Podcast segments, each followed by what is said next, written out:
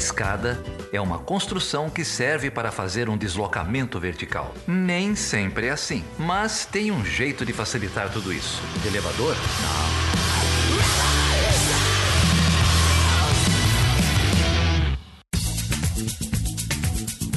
Seja bem-vindo e seja bem-vinda a mais uma edição do Chutando a Escada. O meu nome é Felipe Mendonça. E eu sou o Geraldo Zaran. E Geraldo, a gente vai falar sobre o que hoje, cara? E com quem? Hoje a gente vai tomar uma aula, uma, quase uma surra de uma surra bem dada. Uma surra bem dada aqui. Sobre música clássica, cara. A gente vai falar com o Davi Magalhães, lá da PUC São Paulo e da FAAP grande amigo nosso aqui, já participou do podcast antes.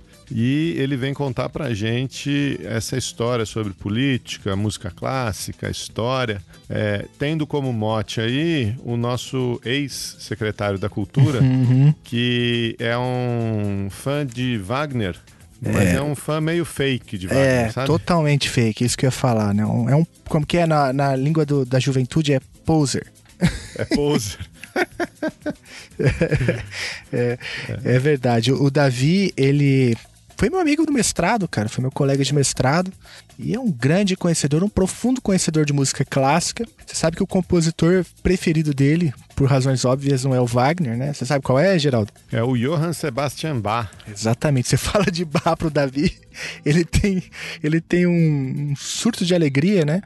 Mas, como você bem mencionou, acho que todos os ouvintes viram aquela trágica esquete mal feita de humor, sei lá, parece mais uma sketch dos Trapalhões, do ex-secretário de Cultura, o Roberto Alvin, que encenou né, uma cópia do Piniquim do Goebbels é, e tocou lá uma das passagens mais é, bizarras daquele vídeo. Enfim, ele todo era bizarro, mas ele toca lá na trilha sonora uma música do Wagner, né, que também então foi um detalhe que é, tomou conta aí das redes sociais e da imprensa diante daquela, daquele vídeo bizarro, né, cara? Como descrever aquilo? Ah, o teatro do absurdo, né, cara? Não sei, não sei o que é aquilo, não.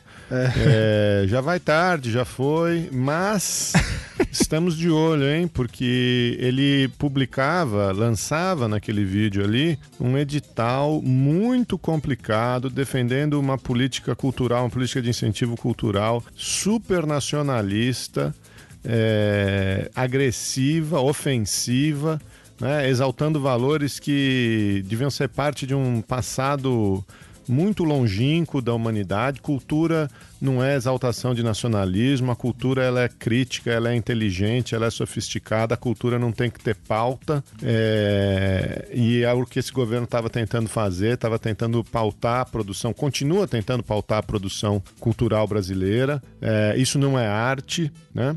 É, a arte é crítica, é vanguardista, é inovadora, é, enfim. Então o, o, Alvin caiu, mas nós continuamos de olho aí. Quero é. saber o que, que, vai sair desse edital, se vão suspender essa, essa palhaçada de prêmio que eles tinham, que eles tinham lançado e o que, que vai vir por, por, pela frente aí. É, não, um negócio completamente bizarro, né? É, e parece que aquele edital foi suspenso, parece que também que tudo caminha para que a Regina Duarte substitua o Roberto Alvim, que faz ainda a Regina Duarte. Meu Deus do céu, hein? Mas, enfim. Pois é, cara. Pois é, mas a gente aqui no Chutando a Escada tenta fazer de limão limonada, né? Então, dessa tragédia aí, a gente tirou uma ótima conversa com o Davi sobre música clássica, sobre Wagner, sobre nazismo, sobre o papel da cultura, da arte, é, sobre ópera, sobre, sobre um monte é, de coisa. É verdade. É, então eu, eu recomendo muito, o episódio está muito gostoso e é, e é muito bom ouvir uma pessoa apaixonada pelo que fala, né? Uhum. É, a gente consegue sentir na, na voz, no tom de voz do Davi, o quanto de energia, o quanto de emoção, é, o quanto de paixão ele tem por esse tema. E se você quiser é, ouvir mais sobre o Davi, ele, ele ele, a gente menciona aí, ouvir sobre Beethoven, ouvir sobre Verde, ouvir sobre o que você quiser. Enche a paciência dele lá no Twitter, escreve aqui pra gente, pede aí algum, algum episódio. Ele tem muito material, tem muita coisa boa para tocar. É, um pouquinho de incentivo aí, quem sabe não sai uma sériezinha sobre música, música clássica, clássica, compositores e, e política internacional. Nossa, que excelente ideia. Então a gente recebe aqui o Davi hoje, ele vai falar então sobre o polêmico Wagner é um grande compositor alemão do, do, século XIX, que além de um gênio da música, era um crápula, né? Fique aí até o final do episódio que você vai saber por quê. A gente também fala um pouco de estética musical do nazismo é, e por qual razão o Wagner foi apropriado pelos nazistas no século XX. Mas, Geraldo, antes da gente ir pro papo, vamos aí pros recadinhos? Vamos, vamos sim. Isso aqui tudo só é possível porque nós temos apoiadores. É, se você tem interesse aí em ajudar a continuidade desse projeto, entra lá em chutandoescada.com.br barra apoio. E os apoiadores novos aí das últimas semanas, queria deixar o nosso super agradecimento pro Rafael Goulart Cardoso, pro Gabriel Peixoto, pro Eric Silva e pro Tiago de Oliveira Gonçalves é, novos apoiadores aí do Chutando Escada que permitem que a gente continue fazendo esse trabalho aqui. Muito obrigado, pessoal. São vocês, apoiadores e apoiadoras, que fazem essa empresa girar. E se você quiser falar com a gente, você pode escrever para a gente no perguntas@chutandoescada.com.br ou falar com a gente em qualquer uma das nossas redes sociais, sempre como Chutando a Escada. E eu tenho que mencionar aqui algumas cartinhas que a gente recebeu é, nos últimos dias, Felipe. Ah, Tem é? duas aqui é, daquele episódio sobre os, a, o incêndio na Austrália, o episódio uhum. que a gente uhum. gravou com a Fernanda Lorza e com a Solange Reis.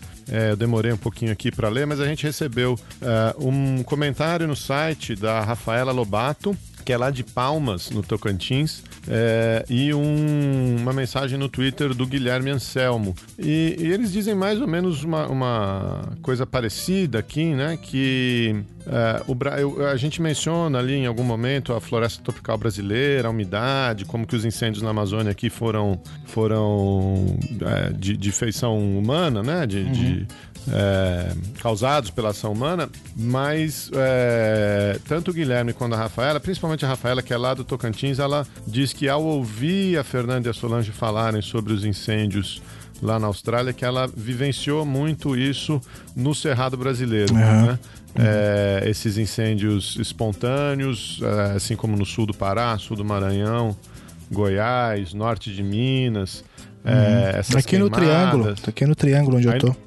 É, essas queimadas, fumaça na cidade, posto de saúde lotado, é, que isso é.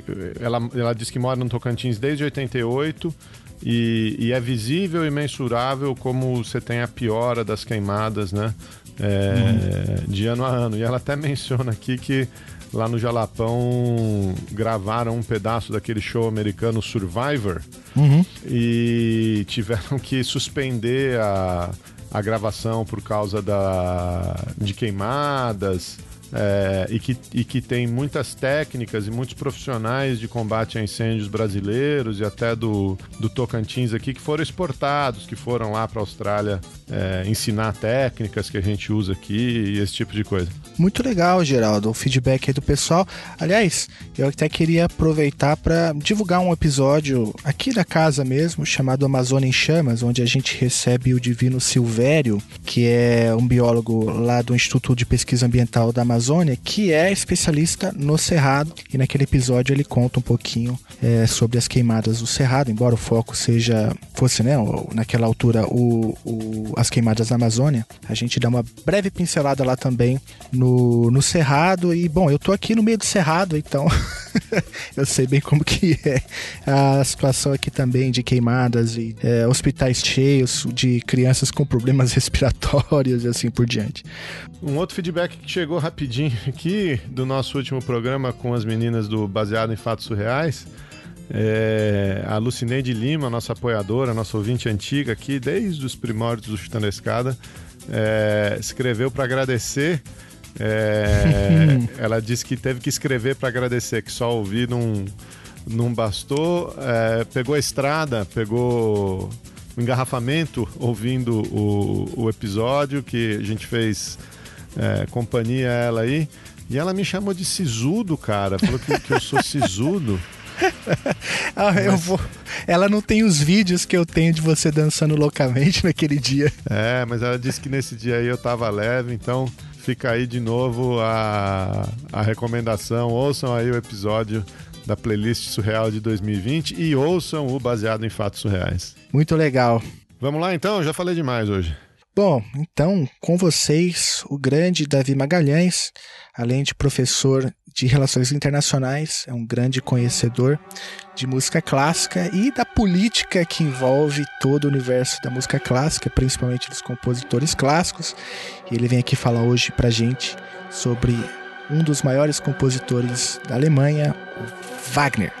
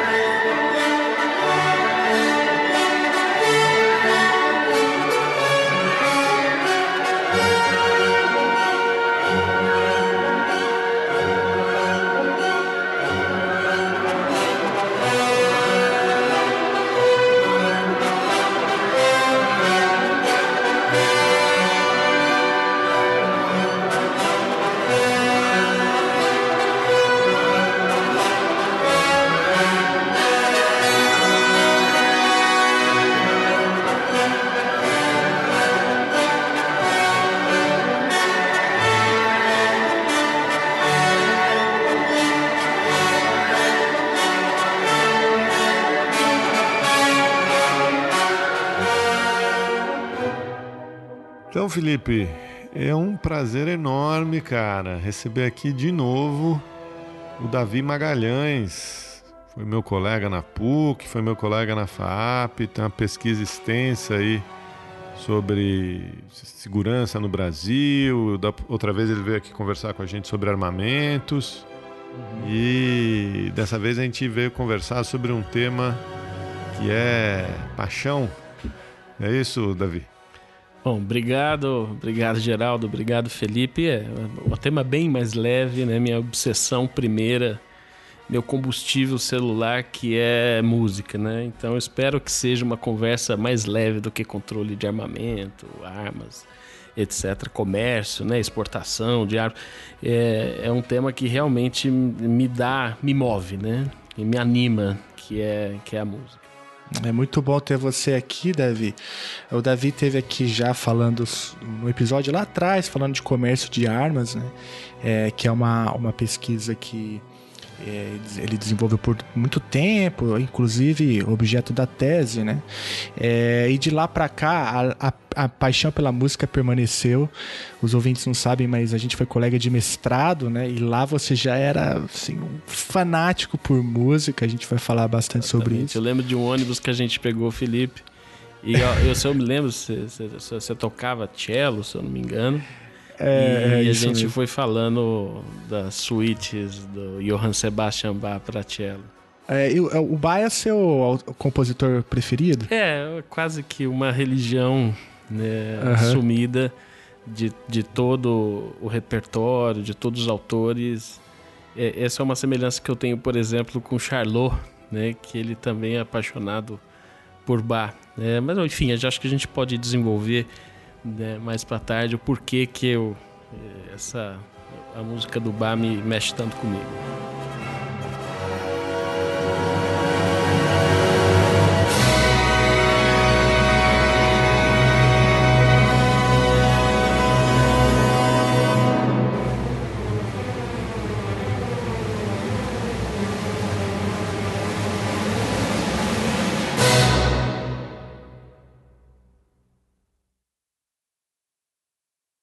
Bom, Davi, é, um pouquinho antes aqui, o, o, a conversa hoje é música sobre música clássica, né? É, mais leve, com certeza, talvez não tão leve por conta de quem anda se apropriando, né? É, da, enfim, dessa simbologia, dessa coisa toda. Mas você pediu aqui agora para assim, ah, deixa eu explicar como é que eu chego nesse tema, né? Então a gente já falou aqui da sua pesquisa sobre armas, do que você está fazendo para frente sobre sobre a extrema direita, mas e a música, cara? Como é que você chegou na música clássica? Como é que é essa sua trajetória? É, essa relação que é tão especial aí para você?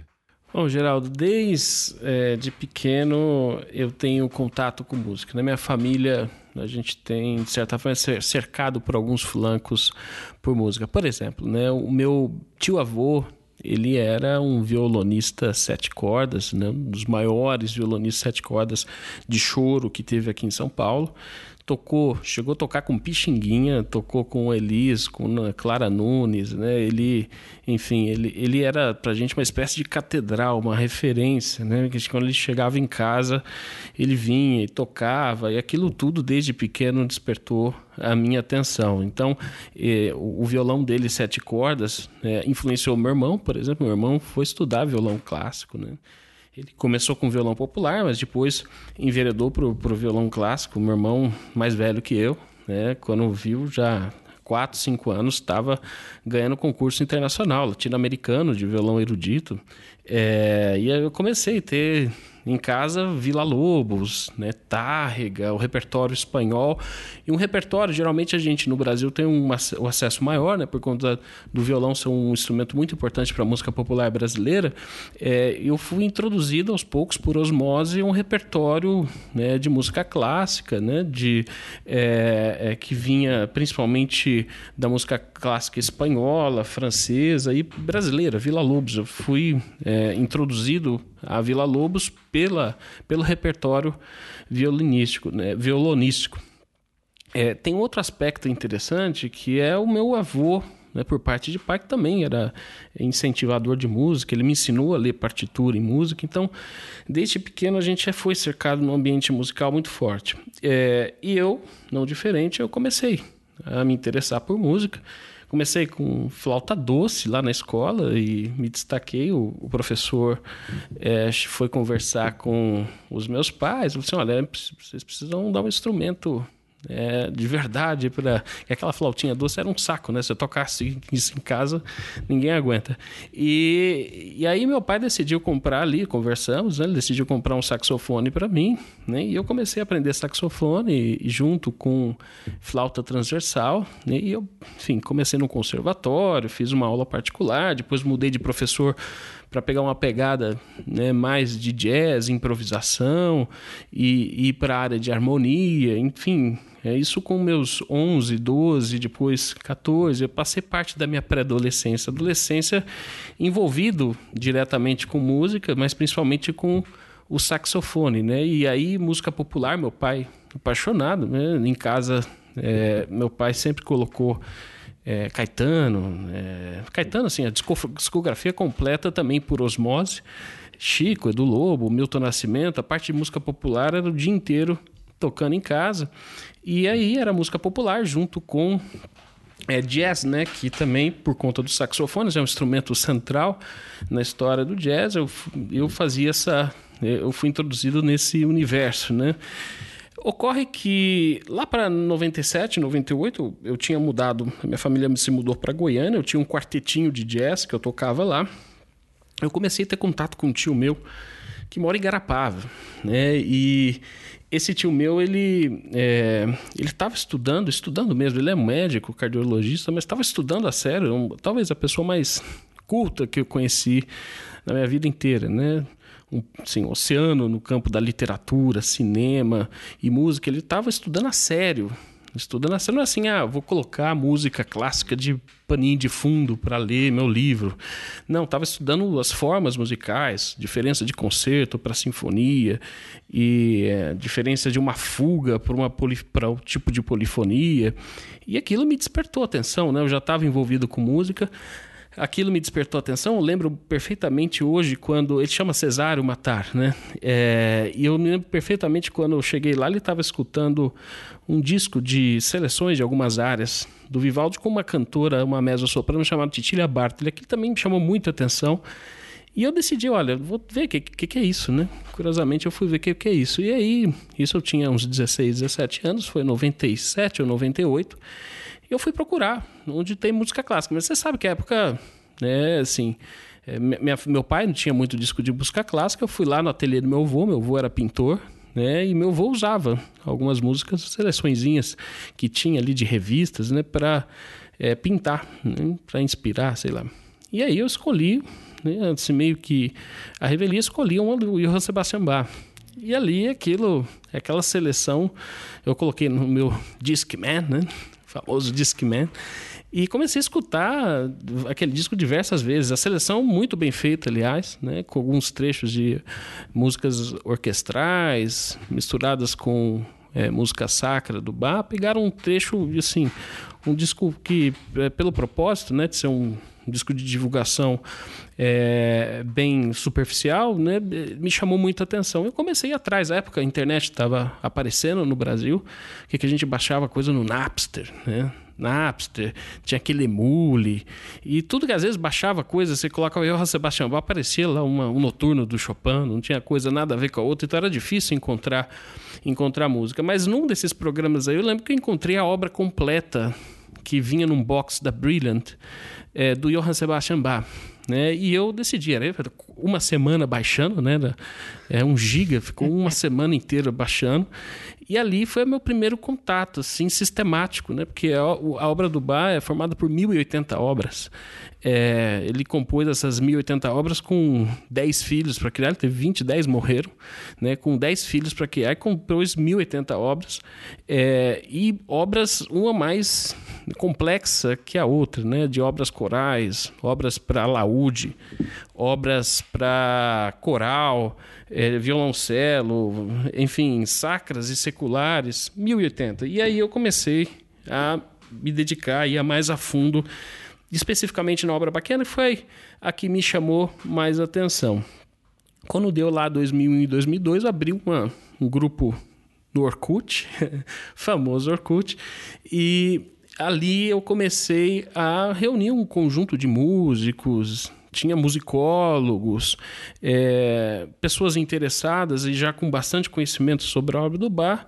Chamava essa, esse, grupo, era um dos grupos mais conhecidos de música erudita no Orkut, chamava Eu Acredito em Bar. É uma espécie de Imbar, de Imbar We Trust. Imbar We Trust. É. E ali virou um, um, centro, né? De, ali eu aprendi muita coisa, né? Com muitos músicos e músicos de música é, não é só música clássica, especificamente no repertório barroco, né? Então, é, com flauta, tem flautistas que tocavam especificamente flautas barrocas e começaram a dar contribuições sobre gravação, etc. Aquilo foi ganhando força, sabe? E a gente decidiu refundar a Sociedade Bar do Brasil, né? E eu me tornei, à época, o presidente da Sociedade Bar do Brasil. A ideia central da Sociedade Bar do Brasil era é, traduzir primeiro as cantatas do bar. Ele compôs 200, na verdade compôs mais, né? O que sobrou hoje são 200 cantatas sacras, mas é, 15 cantatas seculares, não tinha nada traduzido. A gente vivia procurando essas traduções do alemão para o inglês na internet e a ideia era promover essa tradução, contratamos ali alguns tradutores e começamos esse empreendimento. Né? E o, o começou a declinar, houve, houve algumas discordâncias, faltou alguns aspectos para a gente formalizar o estatuto da Sociedade Bar do Brasil, a coisa acabou exatamente, não me engano, mas o Bar foi meio que o centro de gravidade a partir do qual eu comecei a me interessar. Eu lembro que eu ganhei de aniversário da minha mãe, em 1998, 99, um grande livro de história da música é clássica, né? Brigitte Massin, né? 800 páginas ali foi também é, livro que eu comecei a tomar contato com a história da música, né? Ele tinha a primeira parte toda ela de introdução ao léxico musical, ou seja, o que é uma sonata, o que é um concerto, o que é uma sinfonia, qual é a diferença de um oratório para uma ópera, e depois todo, toda a história da música, né? desde a Idade Média, né? que é onde surge a partitura, até a música do século XX, final da música do século XX. Enfim, é, aquilo começou a drenar minha atenção para outros concentros sempre em bar, né? É, me começou a chamar atenção para outras músicas. Então eu comecei a estudar o repertório barroco, depois o repertório clássico. Eu segui um pouquinho a ordem cronológica e sempre em interlocução com esse meu tio, né, que eu quando eu fui estudar em Franca, Franca fica perto de Garapava, com muita frequência eu ia para Garapava, ali tinha aulas e mais aulas, né, enfim, ele sempre vinha com uma gravação nova, sempre vinha com um intérprete novo, com um compositor que saía da cartola, enfim, é, é esse é, é, foi, digamos que um farol, né, no campo da música clássica e sempre por gosto. É, eu acho que uma coisa que me incomodava, incomoda até hoje no campo da música erudita é como é uma área ela afeita a esnobismo, né, e a um certo elitismo.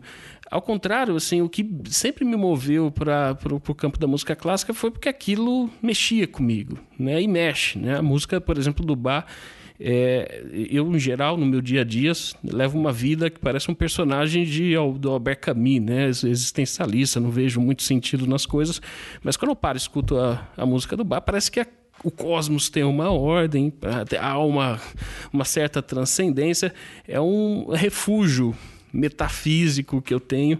É, e não só eu, né? Se a gente pegar, por exemplo, Richard Dawkins, que é um né, um ateu militante, ele, enfim, ele é apaixonado também pela obra do Bach. Então, é, a, o que me levou é muito essa paixão, né? A música me moveu, né? E o que eu, o que eu vi de sala de concerto, de snobismo, né? Eu costumava ir naquela cultura artística que pegou fogo recentemente, recentemente não, faz já quase 10 anos, e na cultura artística a gente tinha aquela elite que ia lá para tomar champanhe, né, fazer o clubinho social, era muito mais por atitude do que gosto. Né? Às vezes tinha uns repertórios dificílimos, né? vinha com é, é, umas sonatas do Beethoven que são difíceis de, de, de escutar e você via, você via, percebia que aquilo não entrava, né? eles estavam ali realmente por mera atitude social. É, e isso me incomoda profundamente. Eu gosto da música porque ela realmente mexe, mexe comigo, né? É uma espécie de é, contato que eu tenho com algo que é até transcendente. Cara, é... dá para perceber. a gente vê na sua voz, na sua atitude essa emoção, né? E acho que isso que é que é legal a gente poder conversar com alguém que não só que conhece tanto, mas que se importa tanto, né? Acho que isso faz faz toda a diferença.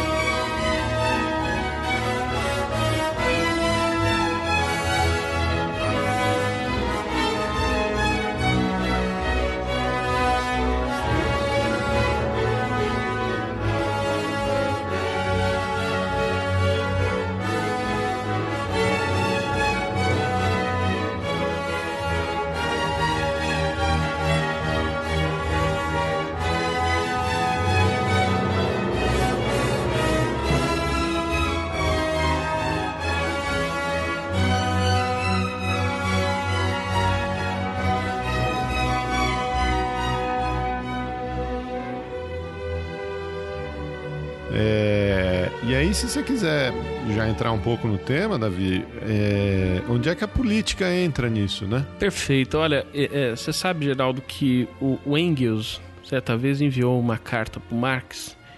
Ele disse uma coisa que, que, que eu sempre vivo pensando, né? Ele disse o seguinte, que ele aprendeu mais sobre a burguesia francesa lendo a comédia humana do Balzac do que em manuais de história e economia.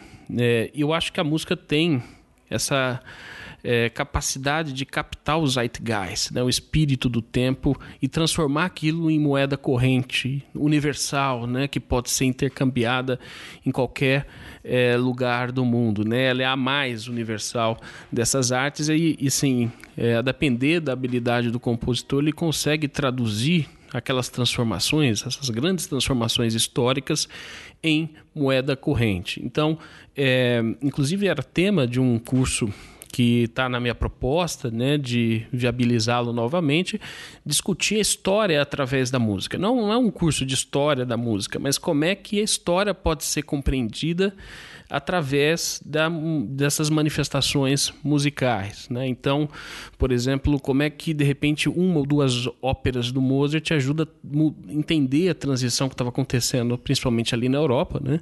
no mundo aristocrático para o mundo burguês, né? e a consolidação desse mundo né, com a música do Beethoven, né? e depois o nacionalismo italiano com a ópera do Verdi, o nacionalismo alemão com a ópera do Wagner, ou seja, essas grandes é, obras, essas grandes composições ajudam a gente a compreender esses, essas transformações históricas que ocorreram na Europa. Né? Então, daria uma discussão enorme aqui, guerras napoleônicas e Beethoven. Né? Daria toda uma discussão também o processo de unificação italiana e toda a obra de militância política e a própria música do Giuseppe Verdi. Né? Então, é, a música, assim como outras artes, né, é, ela consegue captar esse espírito e eu acho que é interessante se servir dela para ilustrar esses momentos históricos. Já fica aí a provocação, então, se os ouvintes quiserem uma, um, um podcast ou uma aula sobre Beethoven e as guerras napoleônicas, ou sobre Verdi e a unificação italiana, escrevam para o Davi, escrevam para a gente, façam essa provocação aí. Mas é, a gente conversa sobre isso faz algum tempo, né, Davi? E aí eu brinquei com você na semana e falei, cara, se você não vier falar de música clássica e Wagner agora, eu não sei quando é que você vai ter uma deixa maior do que essa, né? Porque a gente teve esse infeliz. É, infeliz é um. É, eu estou sendo bonzinho, né? Podia chamar de criminoso é, ato do então secretário de Cultura do, do governo Bolsonaro, que fez uma, uma peça publicitária, uma peça de marketing, é, fazendo referência ao Goebbels, né? É, e, e, usando ali todo um, uma imagem, uma estética, perfeitamente, uma estética fazendo alusão é, a Alemanha, um projeto que isso pouca gente tem dito, né? Era um edital de fomento a uma cultura, a uma produção cultural nacionalista. Né? É, ele foi embora, mas ninguém sabe exatamente para onde, foi, é. onde foi parar esse edital. Esse prêmio, né? É, um prêmio que ele criou. Um prêmio de, de celebração de uma uhum. cultura nacionalista, etc., que é um negócio perigosíssimo. E é, ao fundo tocava então uma, uma peça né, do, do Wagner. Então é, era essa provocação, e aí, cara, o microfone aberto para você falar de, de nazismo, de Wagner, de, de Alemanha nacionalista. Por onde você começa essa história toda aí? É, eu começo é, pensando aqui, primeiro, atrocidade, né, que cometida, mais uma atrocidade cometida por esse governo, né, mas essa daqui passou de longe a curva do bom senso, né, mas muito de longe. É, e assim, é, eu começo pensando é, novamente como o Wagner ele tem se tornado vítima né, dessas é, manipulações, né? Porque não, se, não é outra coisa senão uma grande manipulação.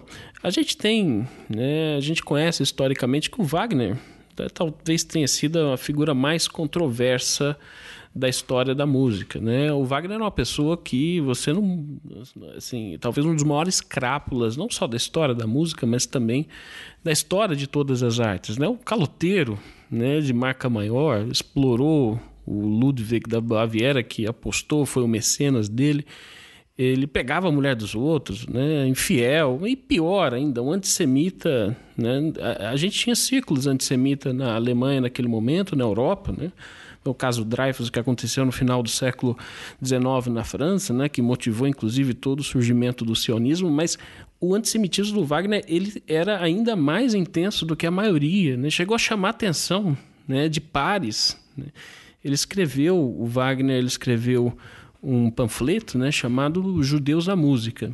E lá ele, enfim, critica importantes compositores judeus é, alemães, né? o, Felix, Felix, o Felix Mendelssohn, o Meyerbeer, e achava que realmente tornava a música alemã decadente, a presença judaica na música.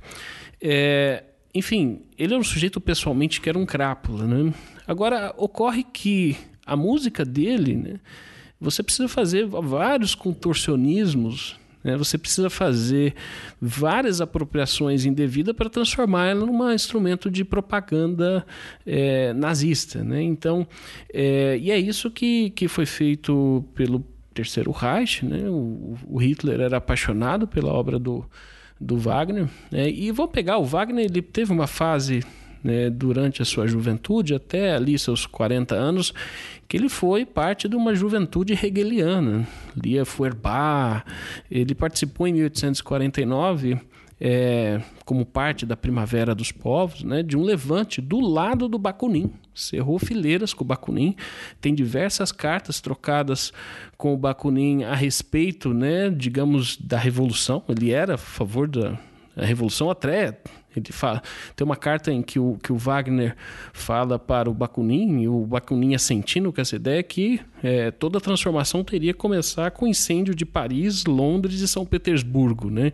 Ele quer, que, que era o símbolo, né, digamos, dessa civilização é, burguesa, materialista, enfim, ele defendia, e tem, tem alguns autores, inclusive, que vão dizer que é, o Crepúsculo dos Deuses é uma proposta que é a última ópera da tetralogia dele. Tem uma proposta de também de colocar abaixo né, o mundo burguês moderno né, no final do século XIX. E é, depois, de certa forma, ele flerta com o movimento nacionalista alemão no contexto da unificação alemã, Bismarck, etc. Mas de forma alguma a obra dele se, é, pode ser convertida facilmente numa, é, digamos, numa propaganda é, germânica, ariana, a favor de uma raça superior. Né? Você precisa realmente é, é, vilipendiar de diversas formas a, a, a obra né, do Wagneriano e principalmente a, a fase adulta, que eles chamam de velho Wagner, para chegar em algo como isso.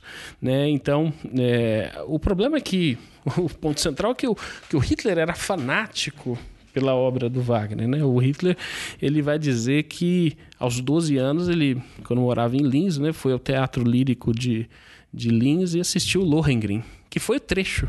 O, o, o Alvin colocou um trecho do Lohengrin e quando foi dar a justificativa, no alfabeto musical que é, ele confundiu com Parsifal, que é a última obra do, do Wagner. Né? Então ele nem sabia o que estava pondo. Né? Enfim, era só novamente essa afetação né, de mostrar que faz parte de uma cultura superior, snob. Quando ele vai dar a justificativa do, do trecho que ele escolheu, ele falou assim: ah, eu escolhi o trecho que era o trecho do Parsifal, é, do Lohengrin, que é a obra de é, mudança do Wagner para o cristianismo. Não, a obra de mudança dele para o cristianismo é a última obra, que é o Parsifal tem, ele tem uma temática parecida, mas é, é outra coisa. Né? A obra do Parsifal é que vai levar à ruptura, inclusive, com o Nietzsche. Né? Que o, o Nietzsche era um importante amigo e é, intelectual que estava ali do lado da, do Wagner. Então, é, é, é o, o, Hitler era apaixonado pela obra do Wagner, falou que assistiu é, o Rienzi, que é uma obra da juventude também do, do Wagner, é, mais de 40 vezes. E, o, o enfim, o, o, o, Hitler ele vai levar isso para dentro, vai transformar a música do Wagner numa obra, numa música oficial do Terceiro Reich. Né? Então, é, as celebrações públicas, a própria fundação do Terceiro Reich acontece né, com os Mestres Cantores de Nuremberg, que é uma obra importante do, do Wagner, não, uma ópera importante do Wagner. É, essa obsessão do Hitler pelo Wagner né, vai trazer essa associação do Wagner com o nazismo. Mas, assim, a gente pode discutir isso aqui. Essa associação é completamente é, distorsiva.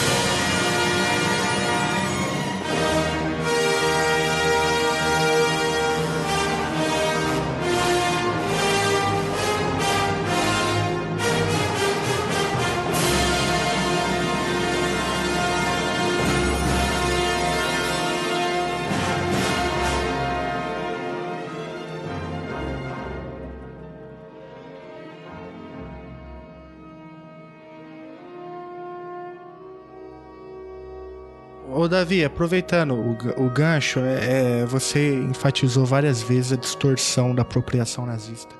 É, é quando a gente pensa a obra do Wagner, né? É, mas você também falou, e a gente, é, principalmente depois da polêmica da semana, eu fui ler alguma coisa e também topei com os ensaios do Wagner, como você disse, ensaios antissemitas, né?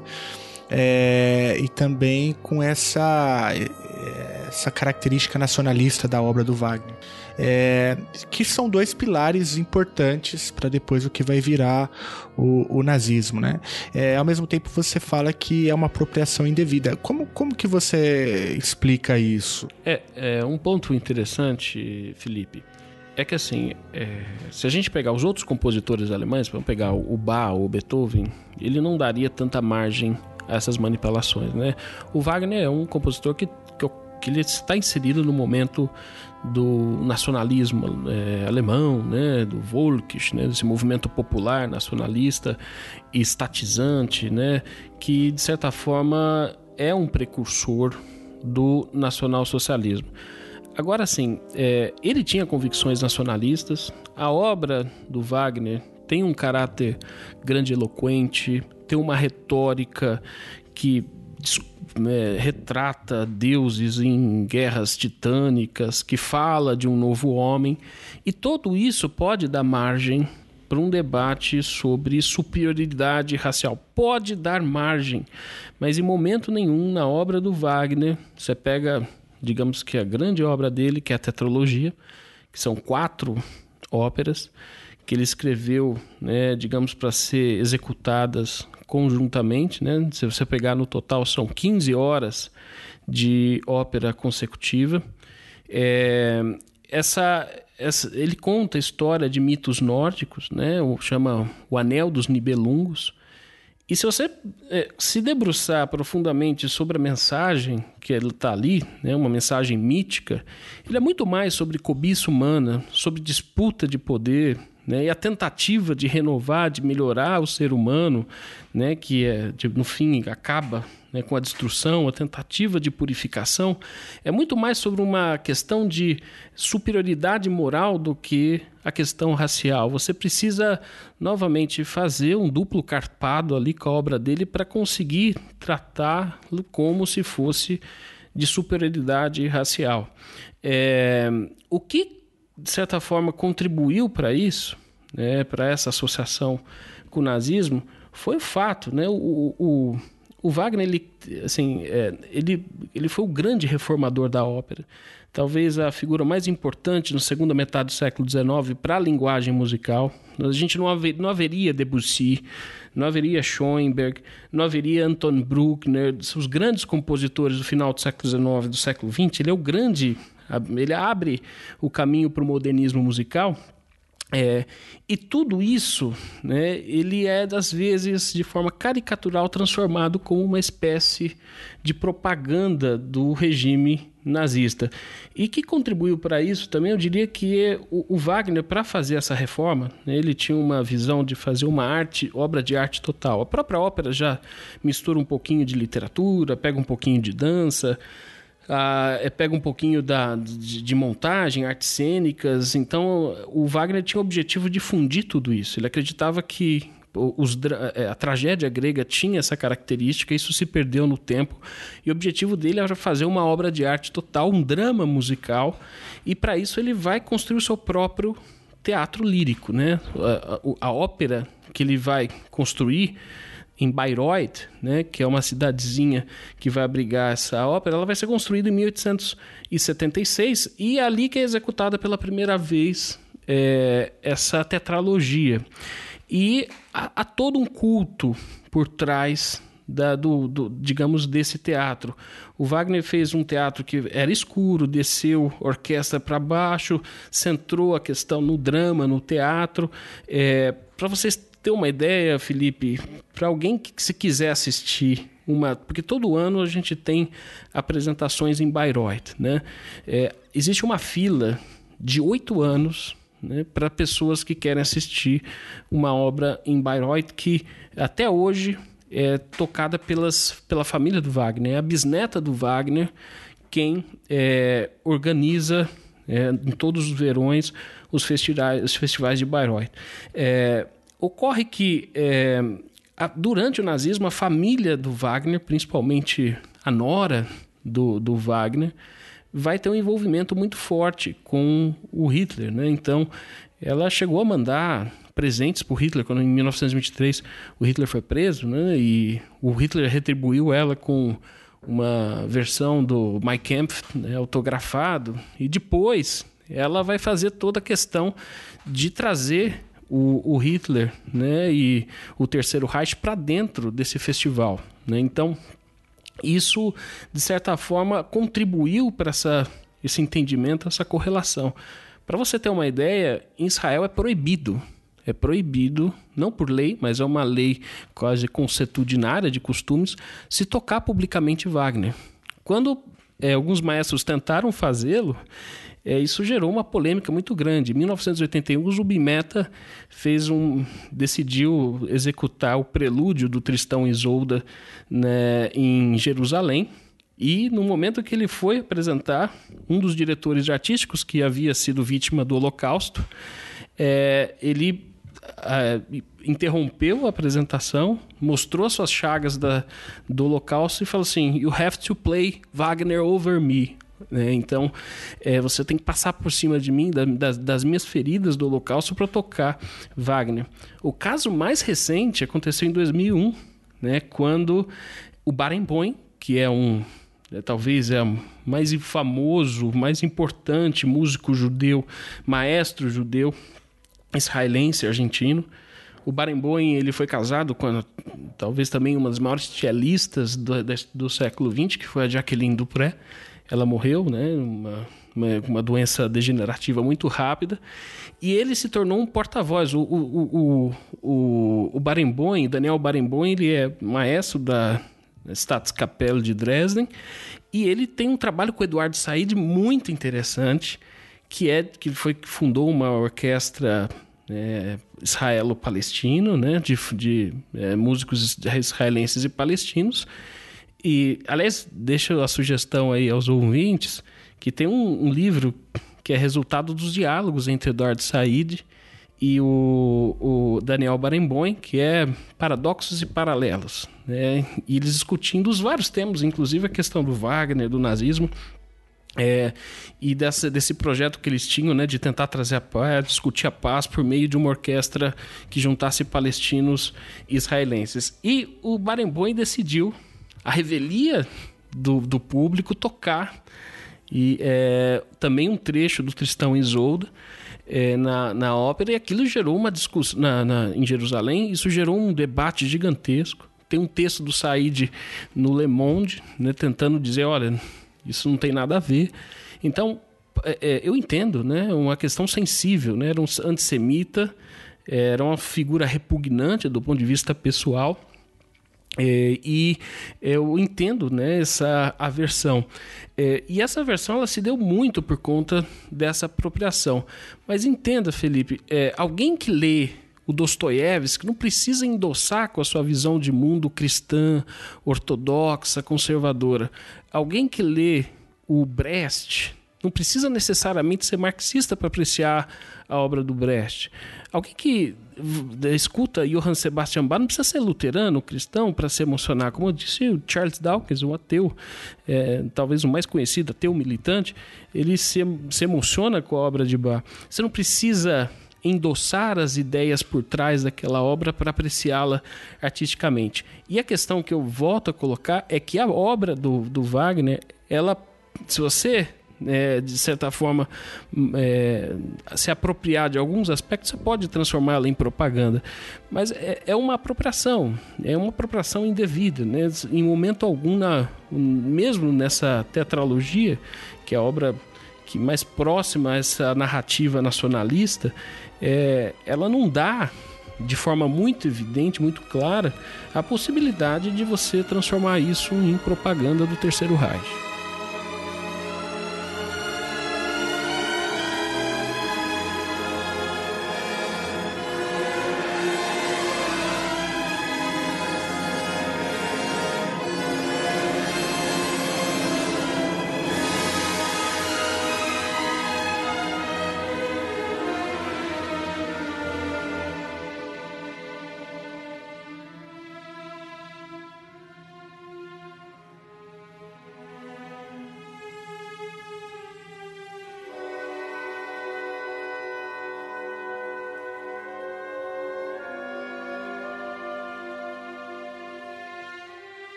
Davi, apropriação parece que é uma palavra-chave aí do, do que você tem falado pra gente, né? Ah, houve uma apropriação, então, do Reich, da obra do Wagner, né?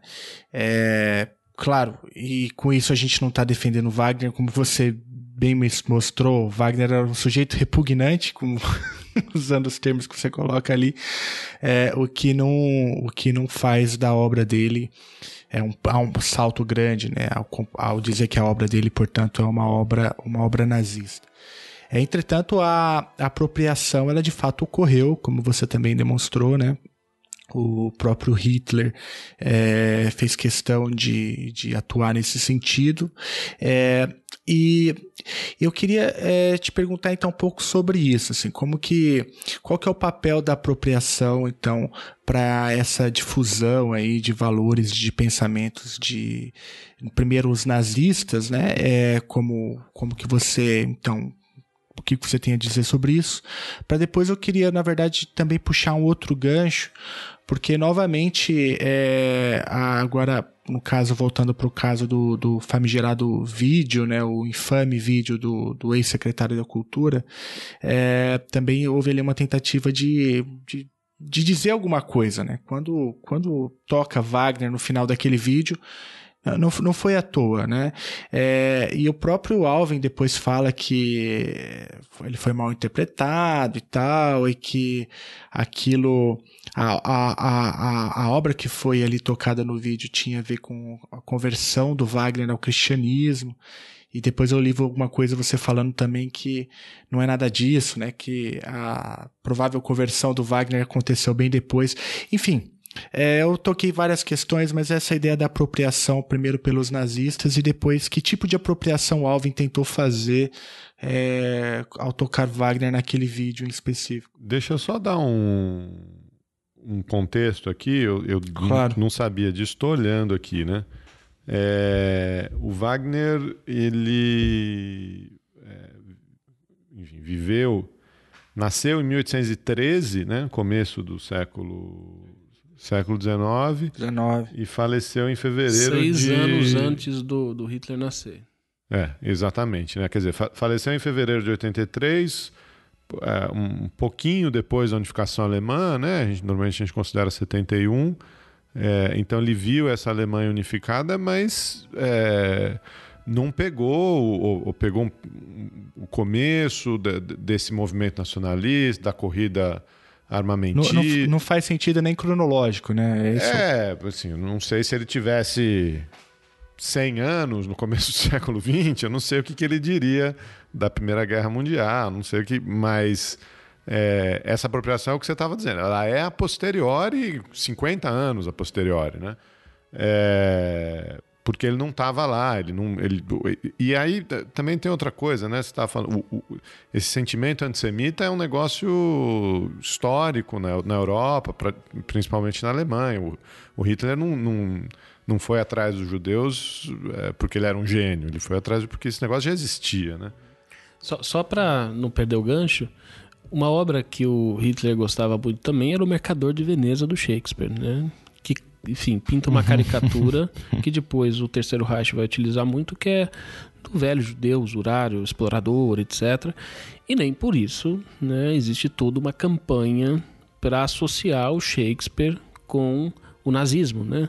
Então, é, como eu disse, há todo um processo de construção que isso envolve, é, tem culpa no cartório é, a família do Wagner, pelo seu envolvimento e como é que a família trouxe o Terceiro Reich para dentro desses festivais e é, a forma como um regime totalitário utilizava em quase todas as cerimônias músicas e trechos e é, óperas completas do Wagner para fazer uma propaganda sobre superioridade alemã e superioridade racial alemã. Né? Então, é, novamente, né, uma apropriação que eu não sei, né, é difícil, a gente é um exercício de hipótese, de suposição, mas eu acho que o Wagner não endossaria. Ele era antissemita, mas não, não, é, não defendeu nada próximo nada próximo a extermínio, né? É, novamente, mas é, é uma figura absolutamente repugnante e que o antissemitismo dele tem que ser, é, mesmo sendo o zeitgeist do período, precisa ser colocado na balança. E novamente, eu entendo eu entendo o papel, é, a decisão de, de Israel, né, ou de um judeu não querer ouvir, porque né, pode despertar.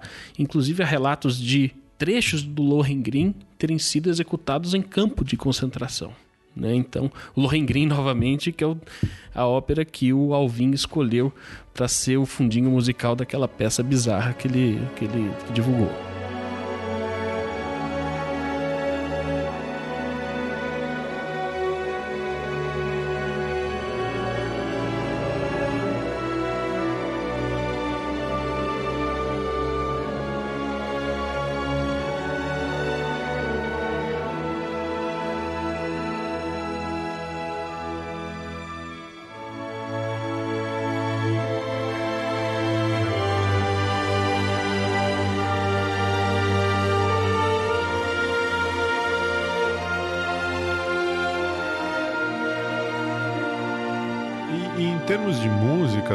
Tem alguma coisa. Você falou que, que, o, que o Wagner é o. Enfim, ele abre, né? Todo um. moderniza, enfim, abre tudo que você conhece de ópera moderna. Eu, eu não entendo nada disso, me perdoe se eu estiver cometendo alguma atrocidade aqui. Mas em termos musicais, de sonoridade, o que, que é que caracteriza essa, essas peças? E, e tem alguma coisa que que traz essa obra para o nacionalismo, para a celebração do. Eu acho que tem ali um aspecto marcial, né? tem um aspecto heróico. Olha a palavra que, inclusive, o Alvin utilizou na, na sua, no, na, no trecho que ele se apropriou do Goebbels, né? a arte tem que ser heróica. E é, há muito de heróico na obra do Wagner, na orquestração do Wagner. O Wagner mudou a orquestração do período, incluiu diversos metais, inclusive existe uma tuba wagneriana. É, a pessoa que vai cantar Wagner, né, o tenor, a soprano, o barítono, o baixo, ele não canta geralmente outras obras. Ele canta só Wagner, porque você precisa ter força, né? Eles chamam de Helder Tenor, que é o tenor heróico, né? Você, o cara que canta Wagner, um Siegfried por três horas, ele tem uma potência vocal gigantesca e para superar às vezes uma orquestração espessa. Então, é, uma pessoa que vai cantar um Bellini, que é uma ópera, uma, um compositor que está ali no comecinho do bel canto, no, é, que são músicas que digamos que é uma ópera mais leve, né, de coloratura, coloratura de desenhos vocais, etc, que, que o Wagner odiava profundamente o bel canto. Ele não canta a música heróica, forte, tem um elemento né, digamos aí, de testosterona espartana que transborda na música do Wagner e que torna, de certa forma, é, ela propícia né, para esses regimes de força. Né? Mas olha só, vamos pegar um caso. É, a última ópera dessa tetralogia que eu comentei é o Crepúsculo, Crepúsculo dos Deuses. Tem um momento ali que é o funeral do Siegfried né, que é uma música extraordinária. É, esse funeral, novamente, são 12 minutos de música orquestral, forte, pesada, com muitos metais, que foi muitas vezes utilizado pelo regime nazista, por exemplo, o enterro do Rommel, a raposa do deserto, né? É, foi, foi executada é, a, a, marcha fúnebre do Siegfried. Mas saibam também que é, os, os bolcheviques utilizaram em 1924 a marcha é, fúnebre do Siegfried para o enterro do Lenin também. Né? Então, assim, novamente, né? o, o Wagner passa. É, não sei se ele ia concordar com um uso ou com outro, né? mas o fato é que os regimes usam. Né? E ao usarem, né, você fica, você cria essa, essa marca. Né? Então, é, novamente, eu acho que. É, é, entre aquilo que o, o, o, o compositor propôs e aquilo que fizeram dele tem algo gigantesco. Agora sim, novamente, né?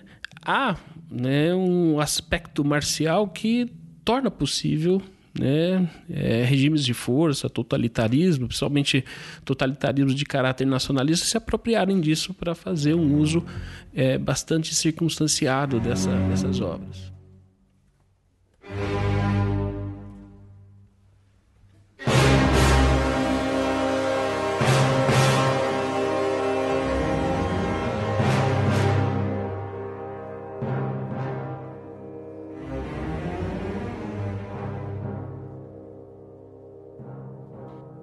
E você acha, agora, agora eu, eu tô especulando aqui, né? É, porque a gente começou a conversa dizendo, olha, é, a, mu, a música, a música clássica, a ópera, é, traduzem ou capturam o espírito do tempo, né? Às vezes, os grandes nomes, os grandes. E aqui a gente está vendo um, um, aí não sei, estou especulando aqui, né? Um, um certo descompasso, talvez. É, é, o Wagner está compondo na segunda metade do 19, está é, vivenciando ali processos de, de modernização na Europa, é, a unificação italiana, a unificação alemã, a expansão do colonialismo, essa segunda leva, né, o novo imperialismo, é, esses processos que o Hobsbawm descreve tão bem de, de mudança na Europa. É, você mencionou aqui a relação dele com, com, com 48, né? com, é, com as revoluções populares. É, então, essa música marcial, essa música heróica, é, será que ela é reflexo do, do 19? Será que esse é o espírito do tempo do 19? Ou será que ela foi resgatada no, no, no, começo do 20, na primeira metade do 20, como, como é, reflexo, materialização, projeção dos regimes totalitários. Né? Você mencionou a Alemanha, mencionou a União Soviética.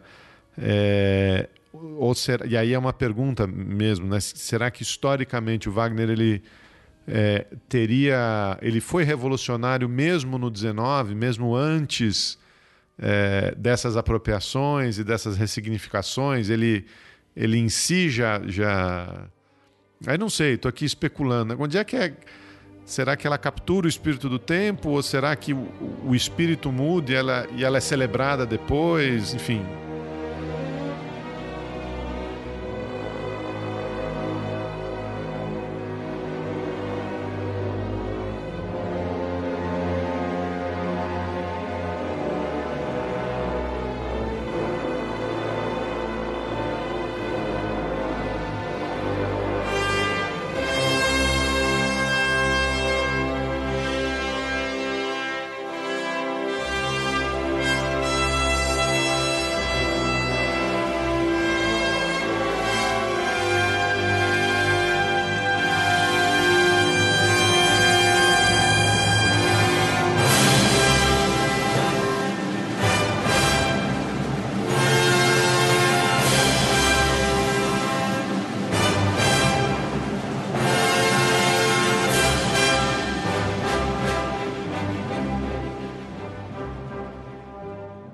É, do ponto de vista estético e da linguagem musical, ela captura o espírito do tempo, que já havia digamos, uma pegada nacionalista, né? desde a segunda metade do século XIX.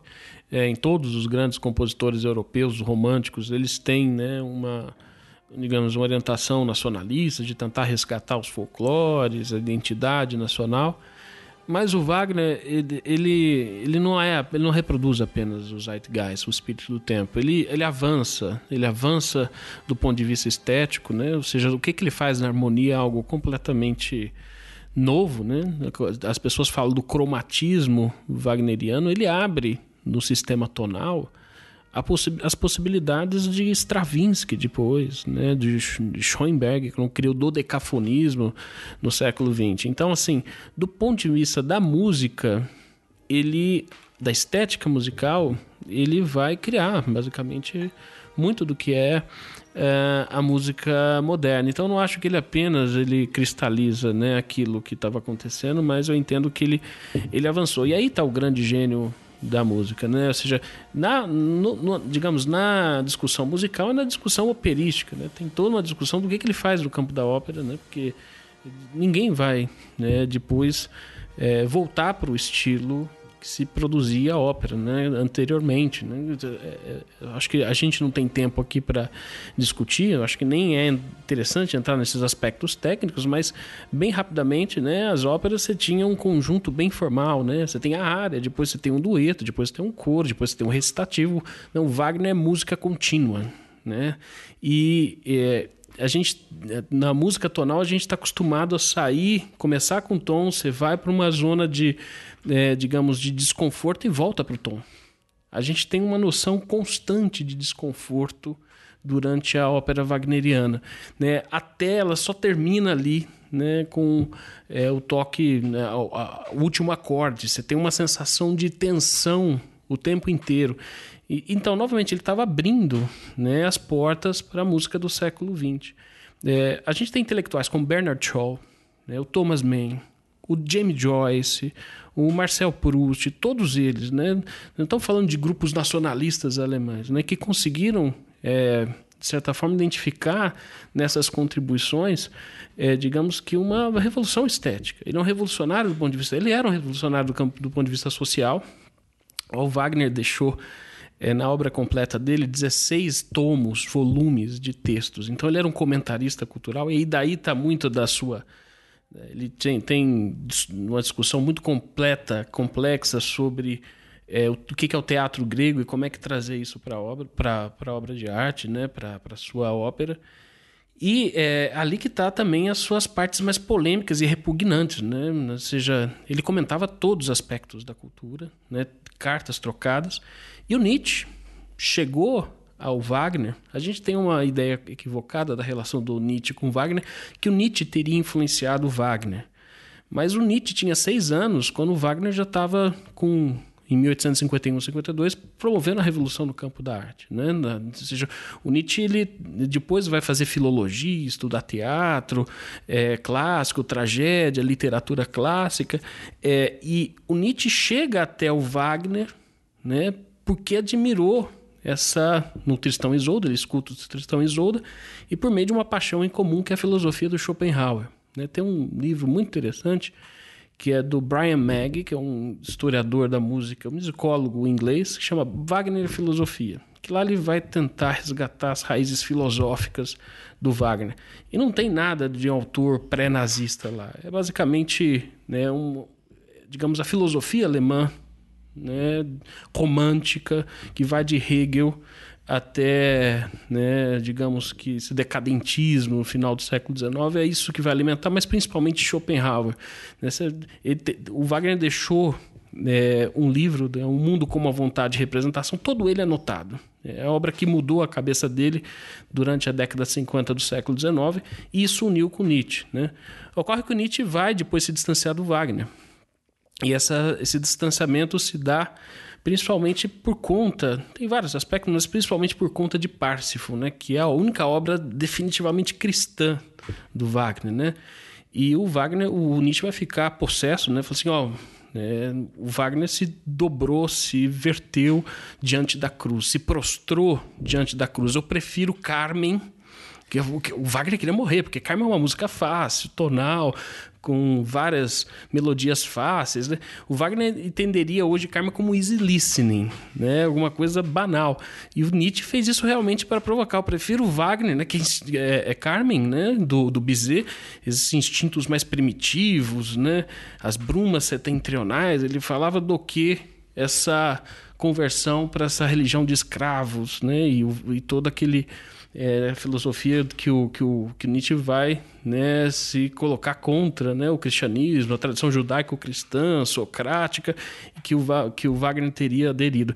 Foi uma forma também de se desprender, né, de ganhar algum tipo de autonomia, porque é o Nietzsche que aprende com Wagner né? E não o contrário, a gente tem essa visão equivocada.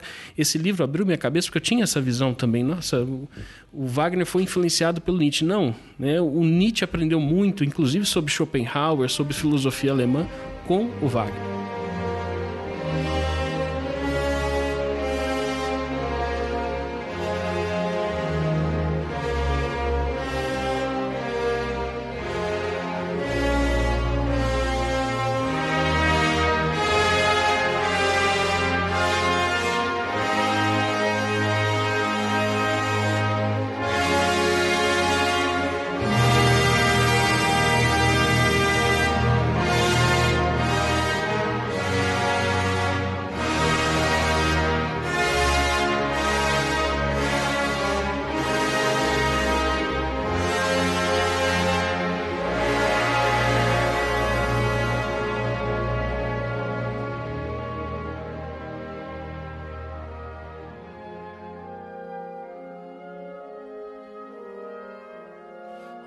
Ô, Davi, e o que que, o que que é? Você falou várias vezes da Parzival, né? Que é, o, é, a, é a, acho que é a, é a última obra do, do, do Wagner, né? Sim. É, que é justamente essa que promove a, a, a, a, talvez a, a, cisão com Nietzsche, é, e que é, é, a obra mais cristã do, do Wagner, né?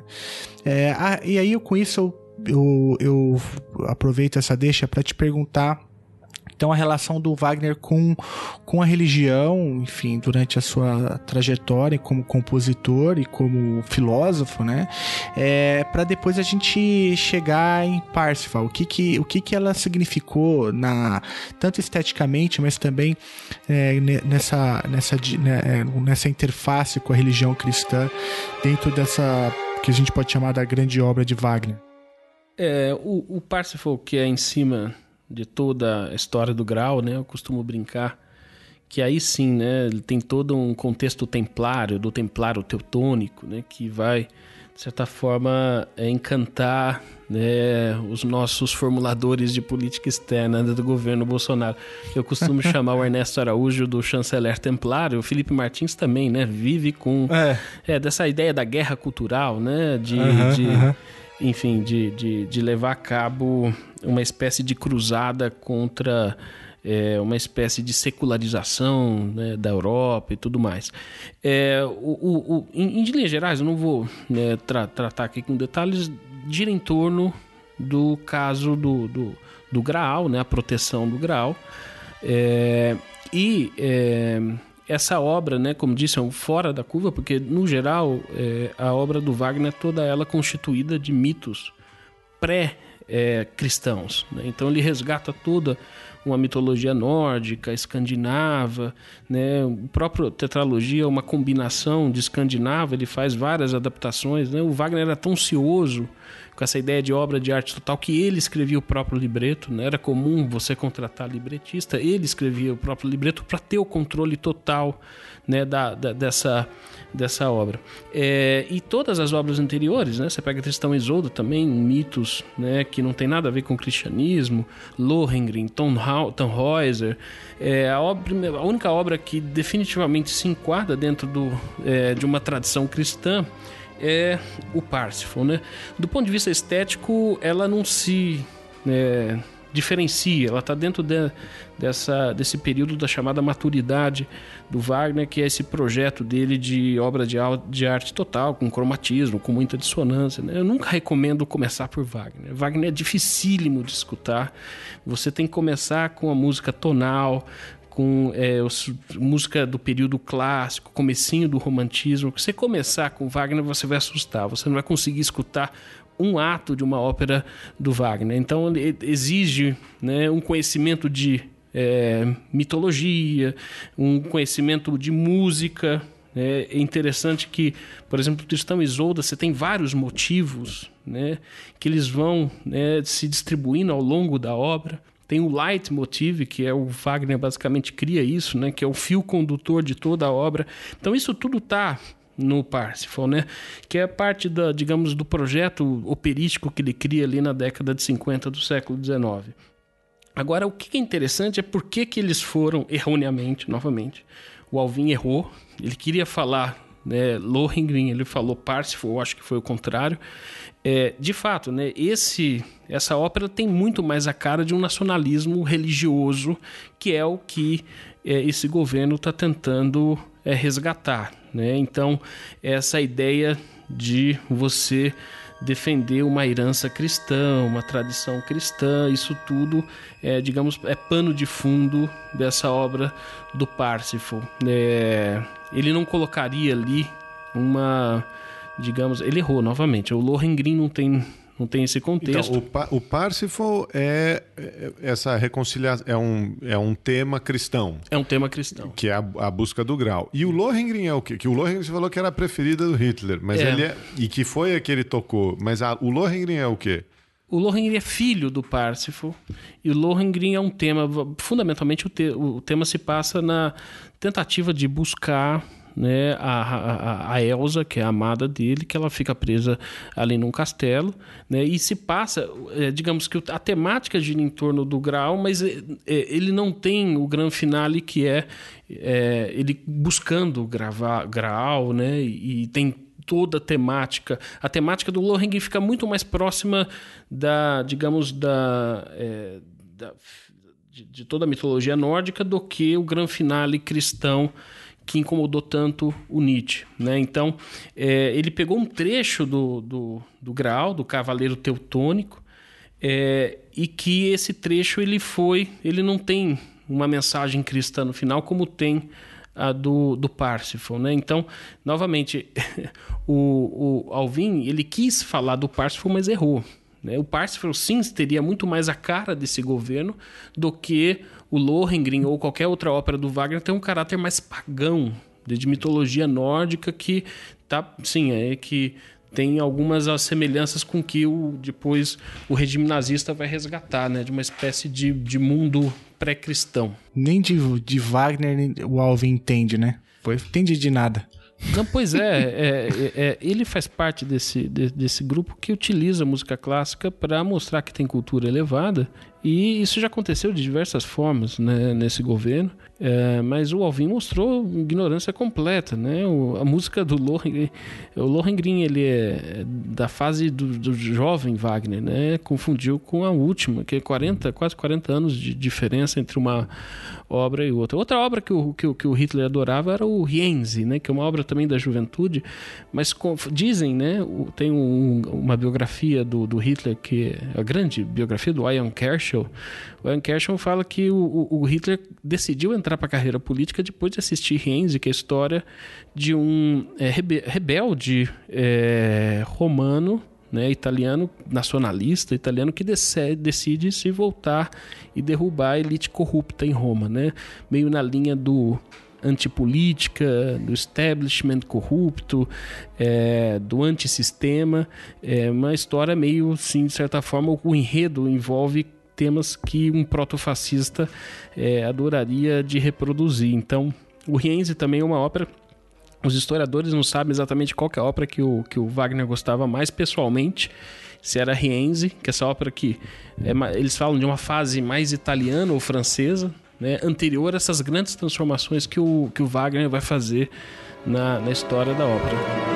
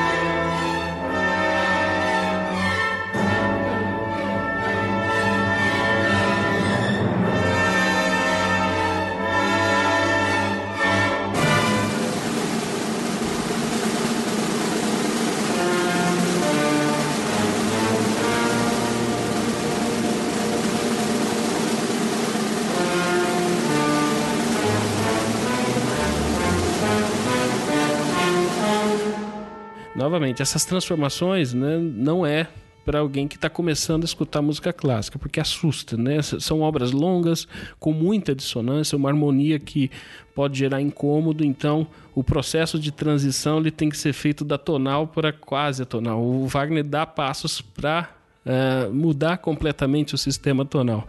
É, e eu duvido que o Alvin tenha sequer assistido um prelúdio né, da tetralogia do Wagner. Né? Imagina, né? É, se errou a diferença de Lohengrin para Parsifal, acredito que ele realmente é um neófito na obra wagneriana, utilizou realmente para tornar a coisa é, devidamente caricata, né? Você falou que o. Isso eu não entendi. Você falou que o, o Lohengrin é o filho do Parsifal? É.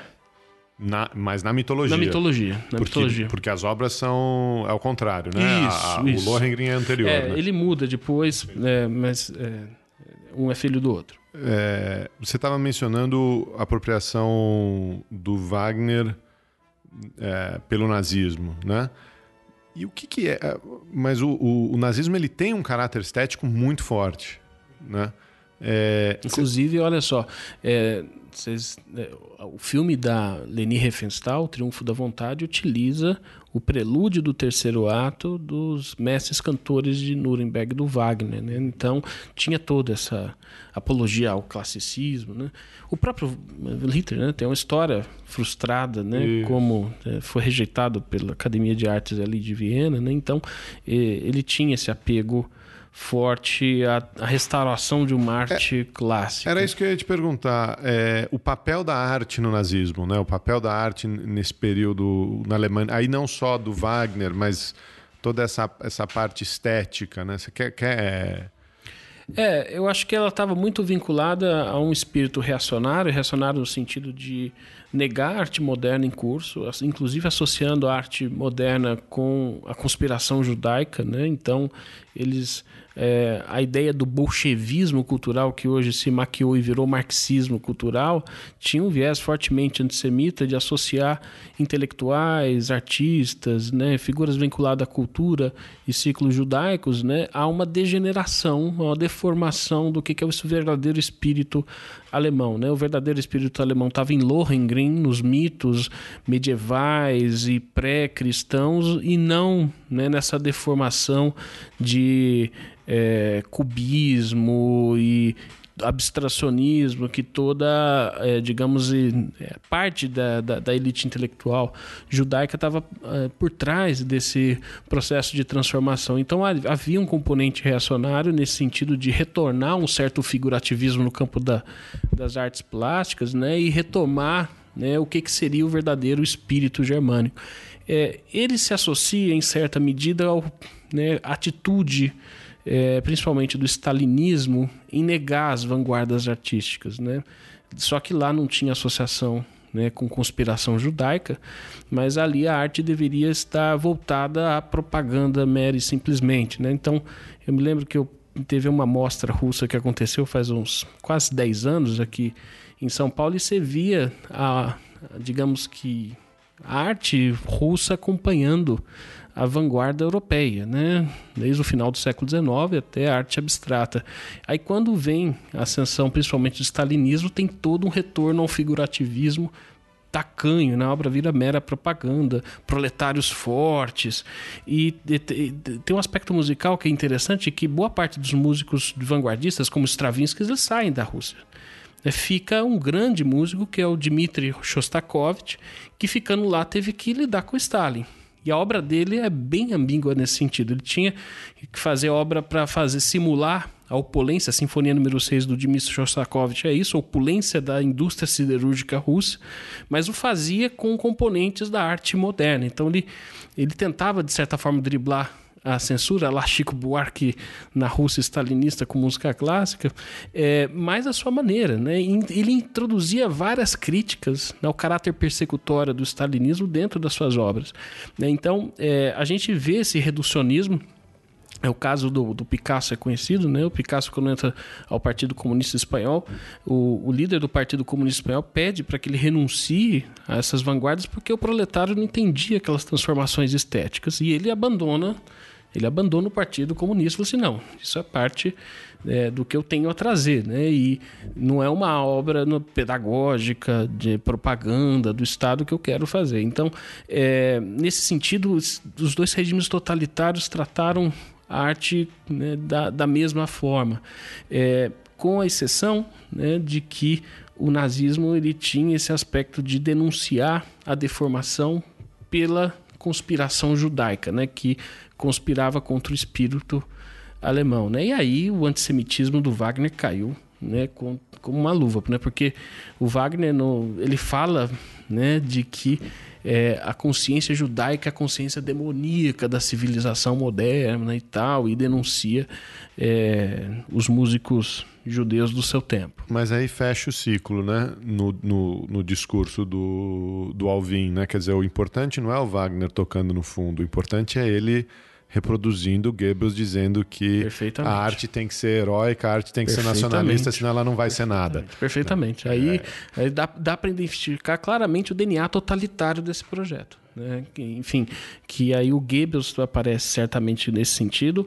A ideia de arte heróica do Wagner parece apropriada nesse sentido, nesse contexto né, do Estado controlando que se você pegar pensar bem, né, não tem nada a ver com o viés econômico de mercado, etc, da linha do Guedes, né? Isso é realmente parte da jabuticaba, jabuticaba olavista e é, ou, é, bolso olavista, se preferirem, né, que está mais vinculado a esse, essa ideia de elevação da cultura, resgate da cultura, da inteligência nacional que teria sido é, destruída por né, 30, 40 anos de progressismo. Né? É absolutamente bizarro, mas é, é, é, isso que a gente tem visto por aí no, no campo da educação e principalmente na cultura. Né?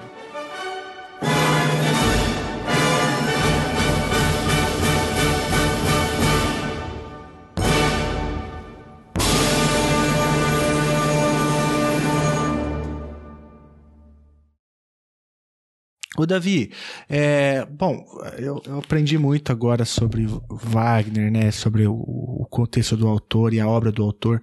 É, aliás, eu já tentei ouvir Wagner algumas vezes e de fato é difícil. é uma música difícil Olha, de escutar. Se eu puder dar uma sugestão, é. Nesse, um é. trechinho do Tristão. Tristão Isolda é uma obra assim extraordinária, mas a a última área do Tristão e Isolda, que é a área da morte da Isolda, que é o Liebestod, aquilo, olha, sem, sem, sem, sem, é uma transfiguração. Como é conseguiu vincular aquilo ao nazismo? Você precisa fazer um crime muito grande com, com a obra do Wagner. Então, se, se, minha sugestão é escute, são 10 minutos de é, catarse musical, né? E interessante, se você escutar a ópera toda, você vai ver aquele tema se desenvolvendo desde o prelúdio do Tristão e Isolda e depois vem aquele grande finale que é, a soprano canta a, a, a, canção de morte. O Liebestod é uma das óperas, o, o Paulo Francis costumava dizer, só não chora quem não é gênio, é humano, né? Então, só não se emociona quem não é humano. O Liebestod é uma das, se eu fosse escolher um trecho né, para mandar para fora né, de alguma entidade extraterrestre, saber, olha, é, o que, que a gente é capaz, né, do ponto de vista da, da, da arte, é, eu mandaria esse trechinho do Libestode.